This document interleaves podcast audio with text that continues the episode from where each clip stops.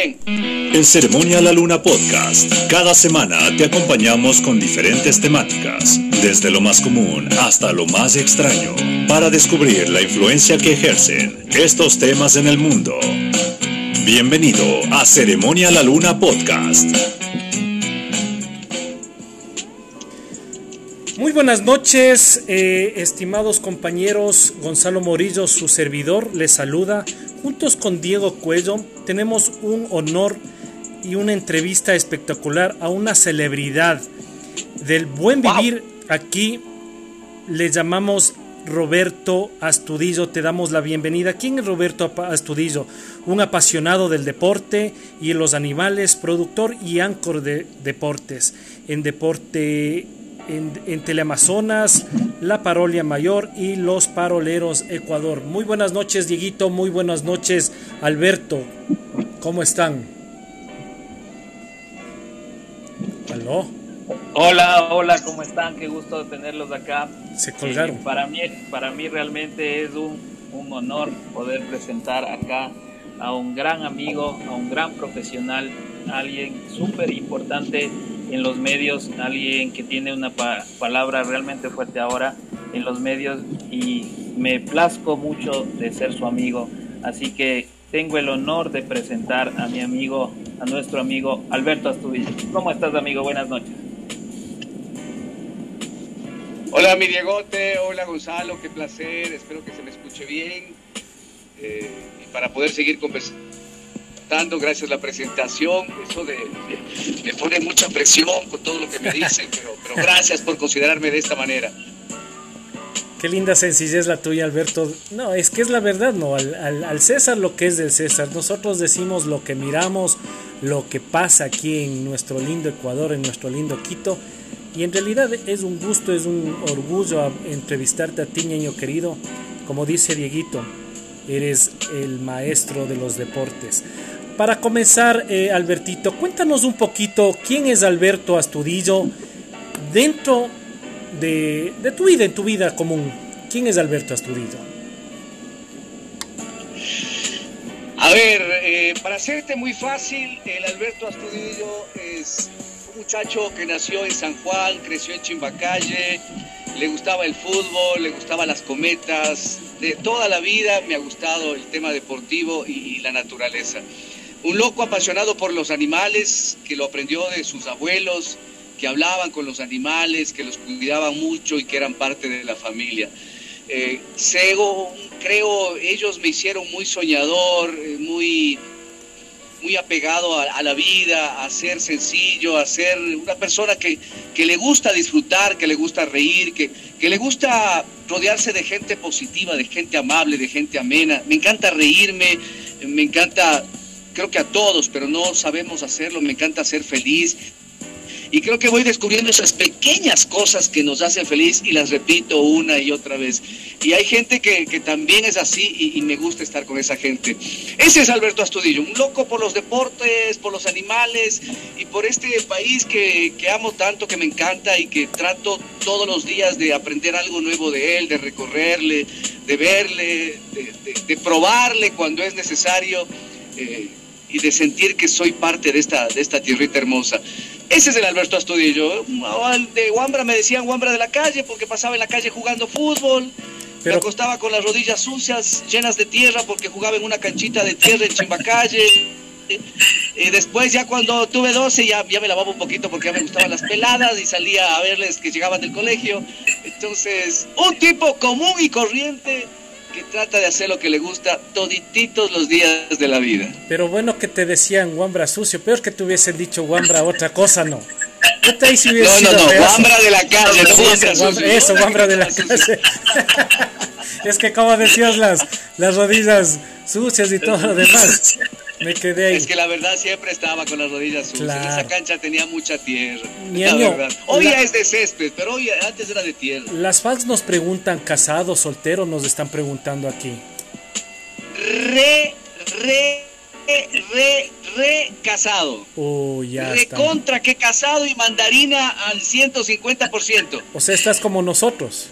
Claro, es, es una reunión. Así igualito. Reunión de mandarinas y de cáscara. Es, es, más, Es más, cuando el Dieguito me invitó, le dije a mi mujer, ¿puedo? Y me dijo, déjame ver.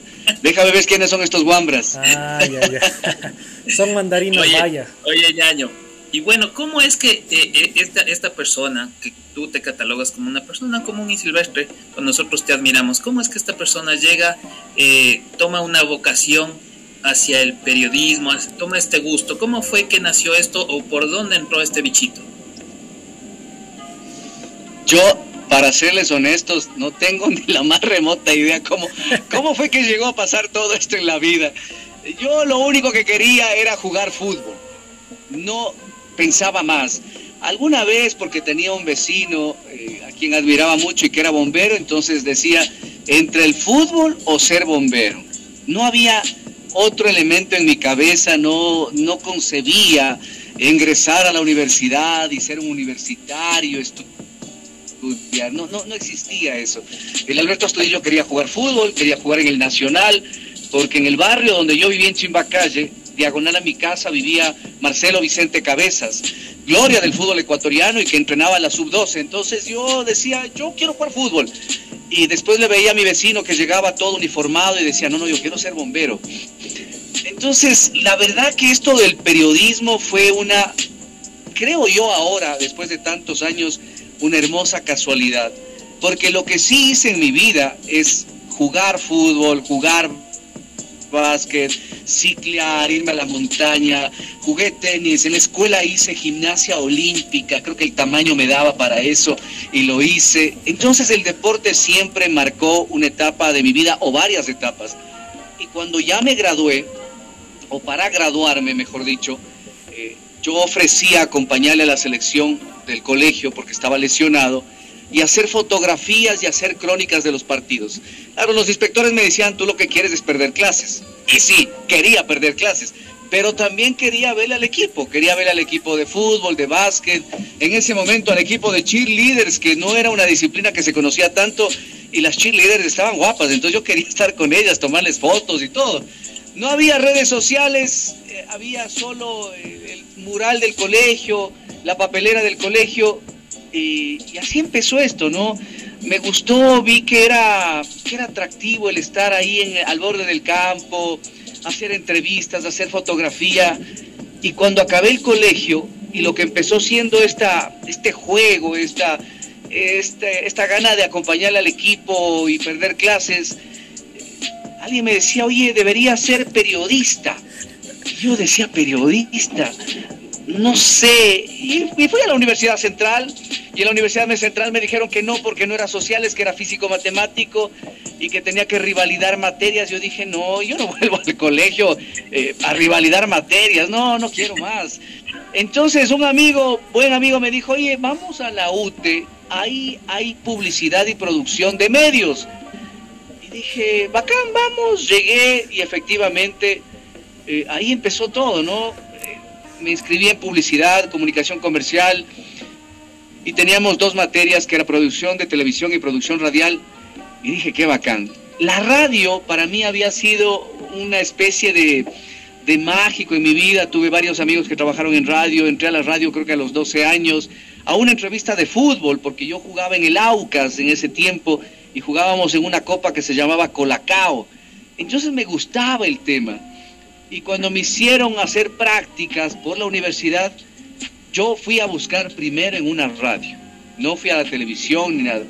Y entonces ahí empieza todo esto porque haciendo controles, antes no había la computadora, antes uno tenía que meter mano a las cartucheras, a los discos, para que salgan las cuñas, la música. Eh, uno era el que, que operaba. Faltó un día la voz comercial de un noticiero que era una persona que se llamaba Freddy, que tenía como 60 años. Y, faltó, seguramente algo pasó, no fue. Y, la que hacía el noticiero me dijo, exacto, me dijo, ¿quieres hacer la voz comercial hoy?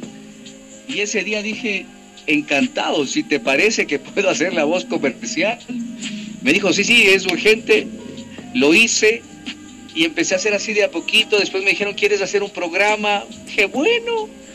Mi primer programa se llamaba Arena Latina y era de salsa. Dios mío. Y ahí empieza toda esta locura de los medios y empecé a ir de un medio a otro y, ahí me enganché con esto, ¿no? Y cada vez, cada vez me gustaba más, cada vez conocía más de deportes, de, de protagonistas y dije, oye, sí me gusta. Y así poco a poco, de contacto en contacto, llegué a donde estoy ahora. Y así fue, pero decirte que yo de niño soñaba presentar en televisión, te mentiría, porque no fue así. Es como todo, ¿no? Es que, es que esa parte es lo lindo, justamente ver la parte humana del personaje, porque todos piensan o piensan las personas que no, como tú dices, desde pequeño ya lo pensaba, ya lo soñaba, pero no, las cosas se van dando a través de la vida, ¿no? Gonzalito. Es como tú dices, o sea, todo niño tenemos ese anhelo de ser algo y salimos haciendo otra cosa. ¿No ves? Yo era contador de la NASA. Ahora trabajo acá en otra empresa, chuta. Mi esposa afortunada de casarse con este personaje es la que se sacó la, la lotería en realidad. Yo suelo decir que, que, me saqué la gorda por mi mujer. Esa, esa, esa, ese, premio, ese premio que daban los del Deportivo Quito, la gorda del Deportivo Quito, ese me gané yo. Vos te sacaste la, la gorda, yo me saqué la redonda. Eso, igualito. ¿Cuál fue? Y el, Dieguito, y el Dieguito se sacó la bordadora. Es. Claro. Porque el Barcelona no tiene, no tiene ninguna rifa, nunca tuvo. No, pues. Barcelonas no tuvieron nunca Ahí se nada. va llevando todo. Mi año querido, ¿cuál fue tu primer trabajo eh, conocido dentro de los ámbitos dentro del deporte? Mi primer trabajo, eh, pasabolas en Chimbacalle. Nos pagaban tres sucres por estar en un partido. Sí. Primer trabajo formal, formal. Tenía que madrugar. A las 8 empezaba el primer partido de la Federación de Ligas y, y nos pagaban tres sucres. Y yo estaba a las 7 de la mañana eh, poniendo, poniendo la tiza en la cancha, Las poniendo redes. las redes, claro, ahí poniendo la cementina, pues ahí armando, claro que hacíamos unas canchas medias irregulares, no teníamos línea recta, pero, pero ahí le hacíamos, ese fue mi primer trabajo formal en deporte. Oye, pero es Ya bueno. después, Bien pagado, ¿no? Tres, tres sucrecitos en esa época. era, era bueno porque eh, no era un partido, eran como cuatro o cinco, Claro. pero sí, tres sucrecitos sábado, tres sucrecitos domingo, Ya. ya uno iba al Cine México. Verán que digo al Cine México, no al Hollywood. Yo no conocí ese cine Hollywood. Dieguito sabe contarme de esas cosas, no. No sé qué ¿No conociste? No, No, no. creo. O sea, he pasado sí. por ahí, pero de ahí no sabía qué era, te juro. Después, Eras de los que se ponían de el papel. Eras de los que ponían el, el últimas noticias para taparse la cara o que no les vean. no, nada que ver. Albert, ¿y cómo es esto? Eh, bueno, ya de- entras a los medios, ya empiezas a, a surgir en esta parte y toma fuerza un segmento tuyo en, Teleamazonas que realmente tuvo mucho pegue. ¿Por qué? Porque eh, en, generalmente los noticieros eh, le dan mucho peso a lo que es el fútbol, pero tú te fuiste a, a todos los deportes y eso es bien valorado ahora. La verdad que, que- que siempre quise eh, hablar de muchas cosas y además sentir muchas cosas. Y cuando empecé a hablar con varios deportistas y decían, eres el único que nos da espacio, eres el único que nos da tiempo, e- eso me gustaba a mí, me llenaba mucho. Entonces dije, no, pues este es- esta es la idea y, por cada notita de fútbol pongamos una de otro deporte. Y ahí, entre que hacíamos notas, uno quería jugar tenis con Giovanni Lapenti o el Nico Lapenti, uno quería correr con eh, eh, rally con, con el eh, Homero Cuenca. Y entonces ahí, entre el camarógrafo y yo, me acuerdo, le decíamos el monito, me dice, oye, hagamos una nota, pero que vos seas el deportista, el protagonista, no el, el boxeador, porque estábamos con, con Ramadán. Y le digo, ya pues, como estaba en esa ocasión con show y todo, le digo, ya pues boxeemos. Y, y Ramadán se goza y dice, a ver, hagamos un entrenamiento. Y eso grabamos de casualidad y salió un reportaje bien simpático que le gustó mucho en ese momento al productor, de, al director de deportes y al director de noticias y empezamos a hacer. Entonces, yo creo que ha habido muchas casualidades. Yo digo, son cosas que vos te imaginas, piensas y a veces no las concretas. Nosotros, en cambio, en cuanto pensamos algo, inmediatamente lo ponemos en práctica y si sale bien, bienvenido. O sea, si sale mal, lo corregimos y si no mismo sale, ahí se queda. Pero esto funcionó increíble, sí, funcionó increíble.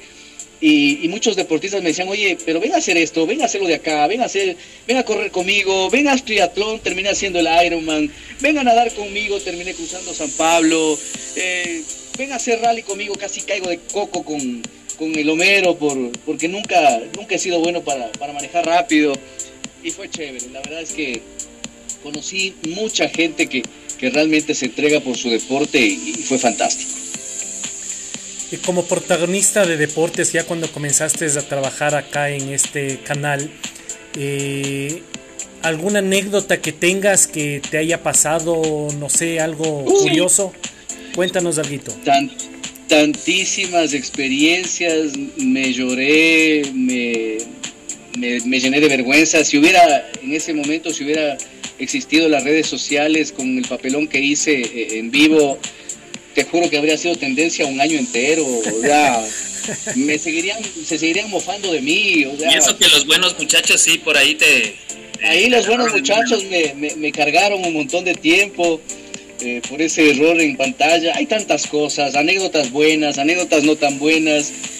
Alguna vez salí en Casoncillo en una micro en vivo porque no sabía que estaba en vivo. Por suerte el camarógrafo hizo plano medio. Yo estaba en baños y, nos levantamos de golpe, asustados, a probar los equipos, dijeron, porque estábamos en un Panamericano de Downhill. Y, y yo me puse frente a la cámara para probar audio y video y de pronto le oía que me decían, estás al aire, habla. Y yo seguía contando, uno, dos, tres, y me decían, no, habla, estás al aire. Y yo entre mí pensaba, pero estoy en calzoncillo, ¿es en serio? Pensé que me estaban mofando al principio porque así son en, el canal, siempre están con sus cosas. Y cuando ya vi de reojo eh, el, el televisor que tenía yo de referencia, dije, fregué, y empecé a hablar, perdón compañeros, la verdad es que estaba descuidado, ya empieza el descenso de los, los protagonistas. Y, hace bastante calor acá en baños. Pero yo decía, claro, en pensando que, pensando que se te veía completo.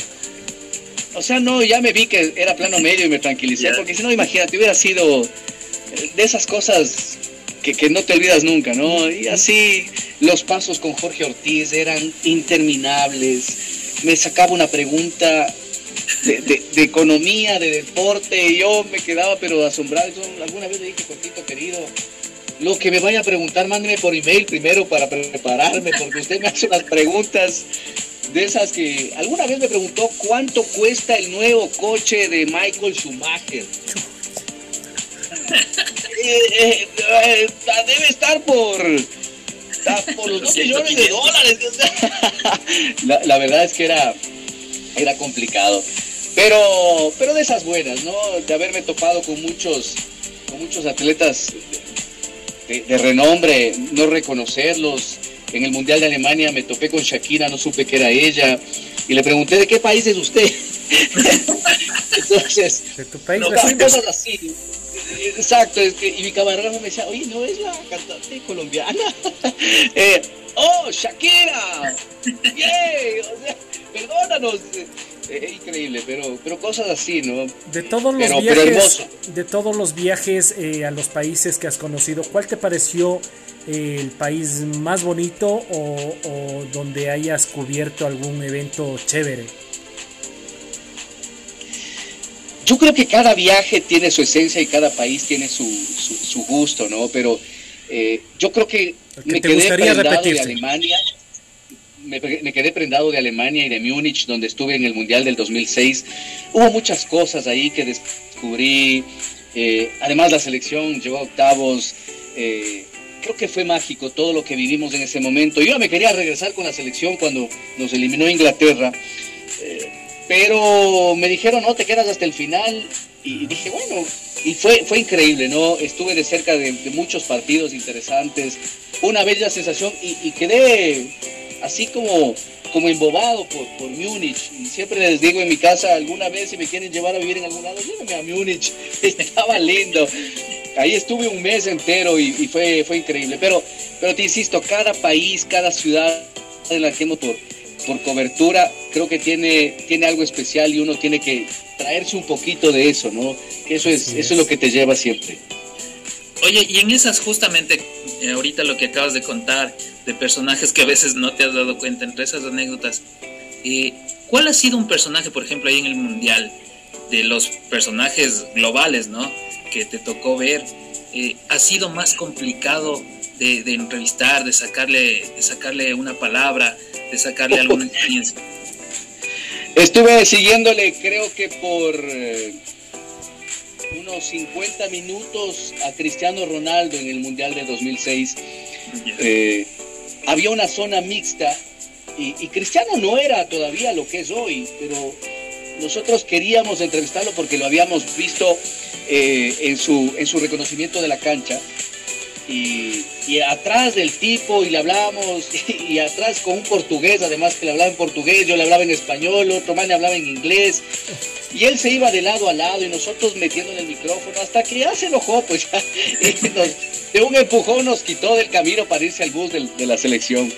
O sea, has vivido de todo, digo yo, cosas increíbles. Eh, mi, inglés que no es muy, muy fluido, tuve que ahí intentar hablar con los ingleses. Eh, eh, fue esas cosas que uno tiene que, no sabes qué va a pasar, pero, pero te entretienes, te diviertes, te ríes, te lamentas, te lloras, te enojas. Hay, hay tantas cosas. Pero creo que esa de Cristiano fue, fue una locura, ¿no? Seguirle todo el tiempo por todo el estadio. Estábamos en el Allianz Arena y, nada, o sea, ni, un déjame en paz. Porque nosotros nos empujaba y algo así, algo balbuceaba. Y no era lo que es hoy, ¿no? Ya ni claro me atrevería a seguirle. Antes, como quiera, intentábamos hacerlo. Qué chévere, qué chévere. Em, aparte de todo lo que haces, qué interesante lo que has vivido, has pasado, entrevistas y todo. Eh, nos contabas al principio, ¿qué deporte nomás practicas aparte de tu pasión que era el fútbol? ¿Qué deporte nomás practicas tú? Ahora estoy dedicado a la montaña. 100% a la montaña. Obviamente para entrenarme para la montaña eh, estoy haciendo ciclismo, hago bici de montaña, eh, corro y estoy siquiera dos veces por semana en la, en la piscina nadando. Pero la verdad que me estoy preparando para la montaña, eh, espero, si, si, si todo sale bien, si Dios quiere en un par de años, hacer una gran, gran, gran montaña, si es que todo sale bien. ¿Más o menos eh, aquí en Ecuador o es otra montaña ya en otro país? Ya fuera del Ecuador.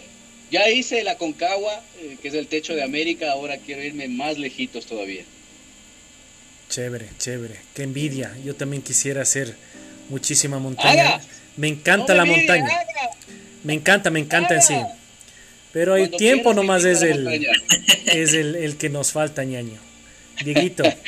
Pero como dices ahora, y, es verdad, ¿no? Eh, eh, a ciertas personas, eh, con este lema de la vida es afuera, que me parece súper genial, se motiva, ¿no? A las personas primero a que salgan, a que disfruten de los paisajes que tiene el Ecuador y a la vez hacer deporte. Entonces me parece súper bueno esto, Alberto, que, que se ha ido promoviendo, ¿no? De esta manera.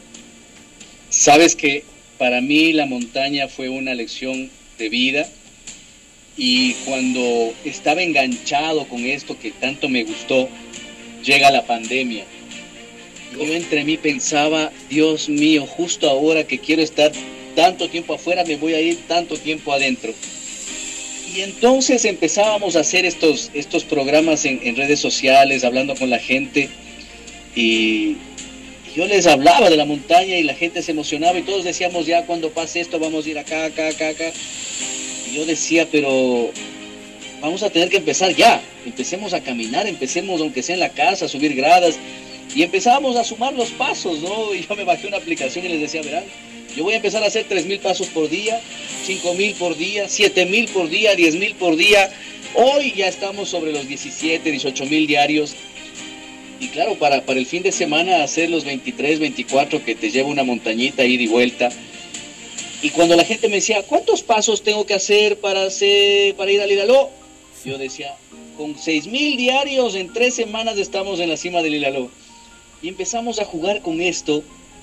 Y después, en una invitación a la montaña, descubrí a 38 personas que me enseñaban sus pacers con la suma de pasos. Decía, ¿crees que llegue? ¿Crees que pueda? Y fue emocionante porque dije, esa es la manera, o sea, que alguien te diga, vamos, y que tú quieras, e ir y hacer algo por ti. Entonces, fue, fue espectacular. Y cada vez que vamos a la montaña regresamos, creo que muy, muy cargados de buena vibra, de buena energía. Nos reímos, a veces hasta lloramos, pero creo que la montaña es la mejor terapia que una persona puede tener. Sí, es verdad, todo dejamos ahí en la montaña, estrés, eh, aburrimiento, eh, tristezas, como tú dices. Verás, yo estaba comentando, con Dieguito queríamos hacer una, eh, no sé si te acuerdas, Dieguito, queríamos ir a sembrar, ¿no? En el Hilaló árboles. Nosotros creo sembramos un poco de árboles, pero como tú dices, justo nos llegó la pandemia, subimos con un amigo, nos donaron árboles subí incluso con mi papá, sembramos los árboles en el Hilaló, nos bajamos y ¡pum! la pandemia. Yo estaba en un, buen estado físico en eso, acabábamos de hacer también integral de los pichinchas, o sea, estaba muy bien. Me iba a subir al Cotopaxi, pero se jodió todo y nos, nos, nos fregamos, porque nos encerramos en realidad. ¿Qué opinas, Dieguito? Bueno, yo realmente sí me he ido a la montaña muy poco, casi nada, pero pronto, pronto. Pero, en la montaña. la invitación. Pero, pero fíjate que eh, eh, es bueno y esto, eh, este programa justamente lo que busca es acercarnos a este tipo de cosas donde podamos motivar a la gente, no solo a la parte, digamos, de, de, hacer una caminata, de hacer un ejercicio, sino también mira esta otra opción que que la, teníamos pensado de, sembrar árboles, de contribuir, o el simple hecho, como lo ha dicho Alberto en, sus programas, el simple hecho de no tirar basura o recoger la basura que uno encuentra es un gran aporte. Entonces, queremos empezar por ahí. Totalmente, totalmente. Mira que ahora que estuvimos en, el Guagua Pichincha y que le vimos al refugio convertido en un basurero, en un baño, un servicio higiénico. Eh, movimos todas las voces, todas las manos y hoy precisamente en horas de la mañana eh, el Servicio Nacional de Riesgos y Emergencias volvió a rehabilitar el refugio con la gente de Joa. Entonces eso nos emociona porque sí podemos entre todos hacer que las cosas funcionen. A veces nos quedamos callados y decimos es que así es y no tiene que ser así. Podemos hacer cosas interesantes eh, y a base de este esfuerzo que hacemos todos los días, de entrenar, de trabajar, de estudiar, de ir a la montaña el fin de semana, yo creo que ese esfuerzo podemos eh, transmutarlo a la gente que está en la empresa pública, en la empresa privada y, y mover, mover este país. De este país yo lo que digo es que solo necesita que alguien más despierto que uno nos, nos haga mover. Nada más. Eh, tenemos, tenemos todo para ser una potencia en turismo y a veces nos dejamos por cosas como esta, no llegar a un refugio y encontrarlo cerrado, sucio y olvidado. Cuando está ahí, está ahí, ya, ya está, no, no necesita nada más que atención. Así que yo hoy venía muy contento por eso, por lo del refugio y, volveremos al refugio para, para darle vida y ojalá mucha gente se enganche y diga me voy al huevo Pichincha, ya está más seguro, ya hay el refugio, ya hay donde descansar, comer, tomarnos una agüita caliente, un chocolate caliente antes de hacer las integrales. Así que el Chalo ya puede apuntarse otra vez para, para pasar por el refugio y nos vamos todos. pero hay que hacerle en la noche, ñaño, esa es lindísima hacer la integral de noche. en la noche es brutal, en la noche. Es brutal. Es increíble. Eh, ¿tienes... entonces. Claro, tienes que entrenar full, gordito. Em, eh, ¿Tienes algún grupo eh, donde tú, eh, la gente te siga en este tipo de hacer montaña? ¿Tienes algunas otras personas, organizaciones donde tú escribes, nos vamos a subir al Hilaló y la gente te dice, sí, yo también quiero ir, entonces apuntado 6 de la mañana estamos ahí, nos vemos y subimos? ¿Hay algún grupo donde te puedan seguir? Ahora el grupo que está haciendo montaña es el de la Parola Team. Este, esto que ha empezado como, como, una, como un programa de radio, se transformó en una, en una manera de ser, una forma de vida. Hoy estamos en el Facebook todas las noches y nos hemos juntado con una segura de la Policía Nacional, que es este programa que te educa para irte a la montaña con seguridad, con limpieza, para que no atentes en contra de, de la Pachamama. Nos juntamos con ellos, hacemos salidas con ellos, hacemos salidas individuales y fíjate que fue tan lindo esta, esta, esta relación que de pronto un día las personas que no iban al Cotopaxi nos dijeron, ¿y qué hacemos nosotros? Y les dijimos, a ver, vamos a una montaña más pequeña y van con estas personas. Entonces, en este grupo grande de la Parola y de Montaña Segura, hay un grupo que se llaman las Parolas Beginners, estas iniciantes, principiantes que se van a las montañas más chicas. Cuando nosotros nos vamos a las más grandes y no les podemos llevar por seguridad, por experiencia, ellas hacen otras montañas más chicas y cuando no, nosotros les acompañamos. Entonces, vamos con varios grupos, no es un grupo definido, más bien es un grupo que quiere invitar a más gente, ahí invitamos a los amigos, a los hermanos, a la familia y, va haciéndose cada vez, cada vez más grande el grupo, cada vez más gente se suma y creo que como te dije hace un rato, esta es la mejor terapia que he encontrado y creo que la gente siente eso y cuando vas y le cuentas a alguien, oye, lo que viví, esa persona se engancha inmediatamente. Así que esa, esa es la idea. El grupo hoy es la parola y, a partir de la parola estamos juntándonos con mucha gente que hace ciclismo, montaña, trekking, trail. Nos fuimos a correr un trail en, en el oriente, fue maestra competencia. Entonces digo, eh, no nos queremos identificar como un grupo que, no quiere más gente o que solo nosotros hacemos, sino que somos ese grupo que queremos incentivar a que más gente lo haga. Y mandemos un saludo, claro que sí, a, los paroleros, a la parola, porque realmente es un grupo de gente muy chévere que siempre nos hemos juntado, me aprecio también de ser parolero y me da mucho gusto que toda la gente siempre se vaya uniendo y que estos valores y estos principios que desde un inicio tú los fuiste formando eh, han dado sus frutos y van dando cada vez más. Así que les mandamos un saludo a todos ellos que sé que nos están escuchando y a seguir adelante con ellos. ¿ah? Sí, totalmente. Tenemos muchos proyectos. Vos eres parte fundamental, eres nuestro diseñador, nuestro, nuestro creativo de la parola. Así que el super Diego de la gente, yo sí me jacto de tener el super Diego de la gente conmigo. Gracias, amigo. Y yo, también, Aquí también es el super Diego de la ceremonia La Luna. Te iba a decir, Albertito, cuando tengas ya esa, esa gente que no sabe hacer montaña y, no les pueden llevar a montaña alta, ahí tienen que recomendarnos a nosotros, decirles, vayan con estos panitas, son unos dos gorditos, bonitos, alajitos que viven en el valle, Vayan, ellos les van subiendo al Hilaló. Aprendan, guambras, a subir montañas. Encantado de la vida. Yo les invito. Encantado. Claro, ahí nos dices nomás, nos botas a nosotros y nosotros les llevamos mientras ustedes hacen cumbres más grandes. Cuéntanos un poquito. Eh, eh, ¿Te vas al mundial? ¿No te vas al mundial? Por ahora soy el quedado oficial. Eh, como se va el gran jefe, que es la voz ahorita de, la selección, eh, el segundo a bordo soy yo y voy a tener que hacerme cargo de, muchas cosas. Con tantos partidos que vamos a tener que transmitir, necesitamos mucha más gente. Entonces, no, creo que yo soy el quedado oficial. No lo han dicho, no lo han oficializado, pero yo ya siento porque veo lo que se viene. Y, y sigue el jefe, claro, me van a decir, ñaño, usted es el que va a tener que quedarse. Y, sabes que no, no es que a todos nos gustaría estar en el mundial. Yo ya estuve y el trabajo es duro.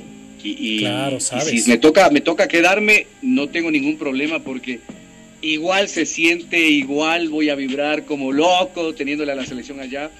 Entonces, eh, y habrá que hacer un montón de cosas aquí y estoy listo y presto para, para hacerlo, ¿no? Antes, antes de meternos en el, en el Mundial un poquito más, te quería hacer una pregunta muy importante que siempre la he tenido pendiente para ti, con respecto al periodismo y al deporte. ¿Qué piensas tú de los periohinchas que les dicen ahora? Los periodistas que son identificados con una camiseta, cualquiera que ella sea. ¿Te parece que esto es bueno? ¿Te parece que eh, es una tendencia tal vez? ¿O te parece que definitivamente no le hace bien a la comunicación?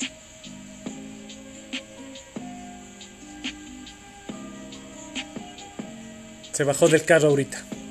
O se bajó del barco. Sí, mientras podemos, no sé, si vemos nuestros auspiciantes. Eh, hasta que Albertito eh, podamos estar en comunicación, queremos dar gracias a nuestros gentiles auspiciantes, como es la fama destilería, unos ricos licores hechos en casita, pruébelos, son exquisitos. Epione, marca eh, líder aquí en Ecuador de productos a base de cannabis. Cuello Designs, el mejor estudio de diseño en Ecuador. Y Matsuma Nahual, también productos a base naturales con extractos 100% eh, hechos aquí en la Mama Pacha de Ecuador. Dieguito. Estamos, estamos viendo ahí si retomamos contacto con ¿Ahí? Ahí sí, ahí sí, ahí vamos. Ya, perfecto, perfecto. A ver, eh, los perio hinchas. La, la pregunta de tu millón, me la pones complicado. Sí, qué difícil, weón. El otro eh, alguien me o me quería hablar sobre el regionalismo que hay en el deporte. Y yo le contesté diciendo, no es regionalismo, es ser aficionado a un equipo. Y eso de que se sienta como que para regionalismo. Y hay este periodista, esta, esta, esta persona que es un apasionado por su equipo y que lo transmite sin, sin ningún recelo. Lo malo es que es periodista, lo malo es que no tiene, no tiene un, un concepto claro de comunicación. Si le va mal al equipo, el equipo es malo, si le va bien al equipo, el equipo es bueno. Y esto genera que la gente quiera pensar así, que se entretenga pensando así. Le hace un daño a la disciplina como tal, al equipo como tal, y generas antipatías generas esta controversia que tanto daño le hace a una sociedad. Eh, no es tan mal ser afín a un equipo. De hecho, creo que todos antes de ser periodistas hemos sido afines a un equipo. Eh, incluso hablando de política te pasa lo mismo. Claro. Tú que tienes la habilidad de estar frente a un micrófono, frente a una cámara, y tienes que ser lo suficientemente exacto, preciso para que la comunicación, siendo así, genere más empatía que antipatía. Entonces, a mí sí me da mucha pena ver amigos, colegas que no pueden sacarse la camiseta y que todo está bien cuando el equipo gana y que todo está mal cuando el equipo pierde. Porque no, no, no es prudente, no es bueno, no suma, sino que más bien restas todo el tiempo. Eh, es lamentable y sí le hace mucho daño a cualquier disciplina. Ojo, hoy por ejemplo con Carapaz ya mucha gente estaba tirado, ya para qué siguen la vuelta, no sirve para nada, está pensando en el otro equipo, ya, ya, ya no le el equipo como antes y el equipo ya no le quiere porque le dice cosas y él se está la oreja, ya no le quiere oír. Todas estas cosas, es lindo ser apasionado, pero cuando tu verso es para importante. Hoy Richard nos demuestra que él supera un momento seguramente duro para él, si para nosotros es duro no verlo ganar, imagínate él con toda la presión que tiene. Así que está mal, está mal y ojalá podamos las nuevas generaciones, ya los viejos periodistas, creo que ya no tenemos medio, hemos aprendido y somos así, pero que las nuevas generaciones tengan eh, los conceptos claros, ¿no? De lo que es ser un comunicador y cómo puedes engrandecer una disciplina, un deportista y una comunidad. Yo creo que por ahí Sí, eso es verdad, oye, lo que dices. Oirás, Dieguito, ese long de orejas bien lindo que te dio. eh, Albertito, a todo esto, ¿cómo es tu vida personal con tu esposa? ¿Cómo actúa? te da permiso es así como nuestras esposas celópatas que no nos quieren dar permiso para salir ni a comprar pan.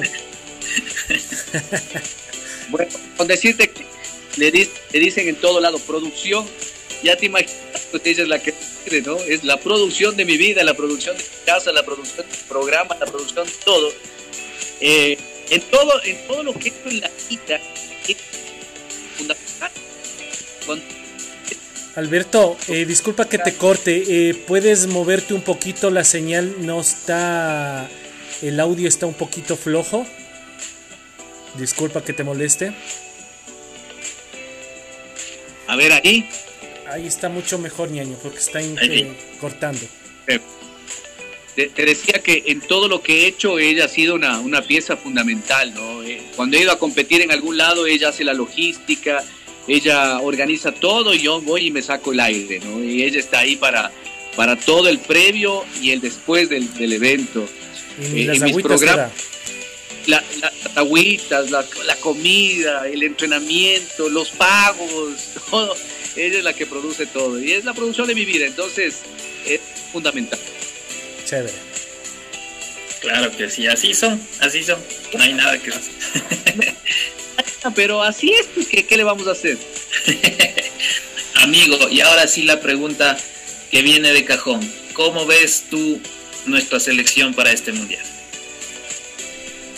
Es una selección que me ha hecho emocionar eh, desde que Gustavo Alfaro, que teníamos muy pocas expectativas.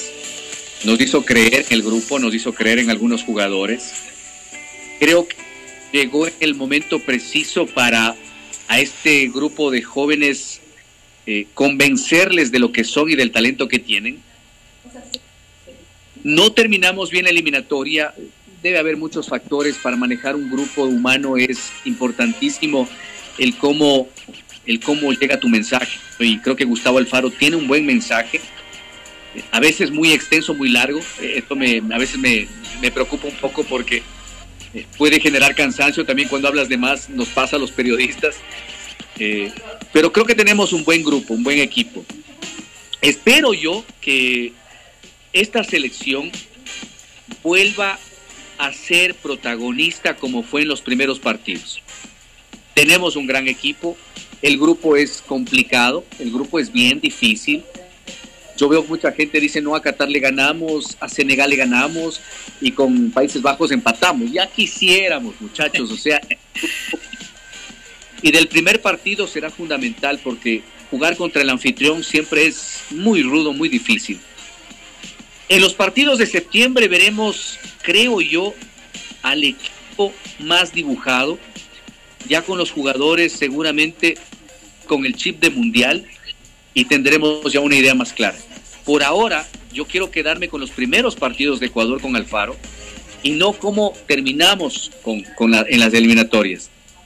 Ojalá que sea así, ojalá que el grupo esté atento, compenetrado y que llegue con, con su mejor ánimo a hacer un gran mundial. Tenemos buen equipo, hay buen técnico, ahora solo falta que esto se funda, sea una amalgama realmente precisa para, para jugar un mundial. Jugar un mundial es muy complicado, se lo siente en, la, en la grada, se lo siente en la cancha, se lo siente en la prensa. Es una presión enorme y que, ellos lleguen con la cabeza bien puesta para, para enfrentar este gran y hermoso reto. Resultados del primer partido, ñaño querido. ¿Qué, ¿Qué, me dijiste? Resultados del primer partido de Ecuador. ¿Cuánto quedó? Oh. Te digo que es complicado, carajo. dale nomás, dale nomás. Dieguito también vamos a decir nuestro, nuestro resultado. yo, me voto, por el 1-0 de cajón. Gana Ecuador. Gana Ecuador. Yo, le voto el empate, loco. O sea, a unos así. En lo complicado que le vemos. Hicimos una polla mundialista en el departamento de deportes. Y lo que yo puse fue lo siguiente. 1-1, 1-2 y 2-2. Pero no tienes todas las opciones. no hay, no hay, no hay. en cada partido, pero no de Ah, ya. Ah. Yo pensaba que no le dabas opción a ganar solo. Claro, iba a decir, chuta. A todas las gana y otra que no vale. año querido, Sigue, Dieguito, sigue. No, sigue, tranqui. Eh, te íbamos a, decir cómo estás en redes sociales para que la gente te pueda encontrar, para que la gente te pueda localizar todas tus redes sociales, cómo te encontramos, niño querido, por favor. Muchas gracias. En Twitter, Instagram y en el TikTok, que ahora estoy más famoso en el TikTok que en ningún lado. Estoy Abastudillo, A de Alberto, V de Vladimir Astudillo, Ava y Facebook Astudillo. y Alberto Astudillo B. Así me encuentro. Chévere, amigo. Realmente ha sido una charla muy bonita, muy enriquecedora. Quiero eh, agradecerte, ñaño, por eh, aceptar nuestra invitación y, y para mí realmente ha sido un lujazo. En algún momento quiero comentarles que con Alberto somos amigos ya como hace 23, 24 años y para mí ha sido un gustazo ahora estar del otro lado. Eh, lo bueno que estás al otro lado, no en el otro equipo. Exactamente. Entonces, yo me siento muy feliz de, poder haber, eh, de conocer un poco más de ti desde otro ángulo, desde, desde otro punto de vista y que te conozcan también las personas desde este punto de vista y que sepan cómo es la persona, cómo es el, el Beto, el Alberto y, presentarnos así. Así que te agradezco mucho, ñaño, por, por esta oportunidad y espero que en otra oportunidad, cuando ya sea el Mundial, ojalá tengas un chancecito de tiempo, poder también hacer un análisis posterior. Yo también, Albertito, darte las gracias por el espacio, eh, por hacernos famosos. Tú ya eres famoso, mi hermano querido. Te damos millones de gracias y bendiciones que sigas triunfando dentro de lo profesional y en todos los aspectos que tú lo haces. Te agradezco de mi parte, de parte de Ceremonia La Luna, Dieguito Cuello y Gonzalo Morillo. Eh, te agradecemos, te agradecemos totalmente por tu valioso tiempo. Tus palabritas, Alberto. Yo soy el agradecido con ustedes. Eh, yo al, al Super Diego le quiero un montón. Para mí es de esos amigos que uno tiene y que siempre sabe que puede contar. Entiendo que él sabe lo mismo conmigo. Es un placer, Gonzalo, estar con ustedes y poder intercambiar ideas, conceptos, vivencias, que creo que eso es fundamental para que la gente a veces pierda ese, ese temor de, de, conocer a las personas, ¿no? Así que gracias por eso, gracias del espacio y con gusto nos daremos tiempo en el Mundial, después del Mundial, porque para los amigos no hay pausa, siempre estamos presentes. Qué lindo. ¿Qué tal te pareció? ¿Qué tal te pareció el programa? Así un rapidito. Chévere, me gusta. Creo que eh, de lo de lo mejor que dejó la pandemia es que la gente quiera hacer este tipo de cosas, que pueda ofrecer este tipo de formatos porque ya los medios tradicionales hemos desgastado muchísimo las, las cosas, los temas, y a veces nos olvidamos de lo esencial que es la persona. Y cuando ustedes dan este chance, este espacio, creo que eh, uno se queda, se queda, se queda feliz, el personaje, el invitado y la gente que escucha también se queda motivada, y eso es lo importante. Así que felicitaciones, que sigan adelante y que me inviten otra vez. Gracias amigos a todos, un saludo y no se olviden de que en su vida nunca falte el amor y el humor. Gracias amigos. Gracias amigos por un episodio más de Ceremonia la Luna. Estaremos en la próxima semana, Dios mediante, con otro invitado. Eh, les agradecemos por su tiempo. Esto es eh, Ceremonia la Luna. Que tengan una linda noche.